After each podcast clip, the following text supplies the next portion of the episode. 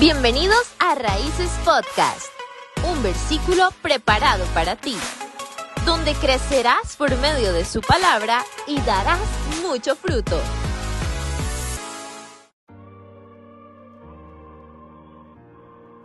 El miedo, el temor y las inseguridades siempre vienen a detenernos en nuestra vida. El temor es algo que nos paraliza y que nos impide que no hagamos muchas cosas en nuestra vida. Creo que el temor, es lo que viene a, detenernos. Tal vez tienes mucho ánimo, mucha esperanza por algo y el temor viene y te quita ese movimiento o ese impulso.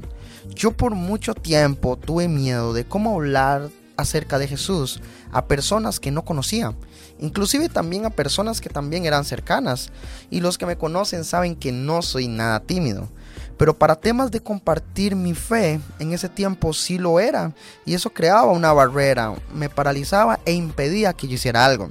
Hasta que un día mi mentor me dijo, Tavo, léete el versículo de 1 Timoteo capítulo 1 versículo 7 y dice así, pues Dios no nos ha dado un espíritu de temor y timidez, sino de poder, amor y autodisciplina.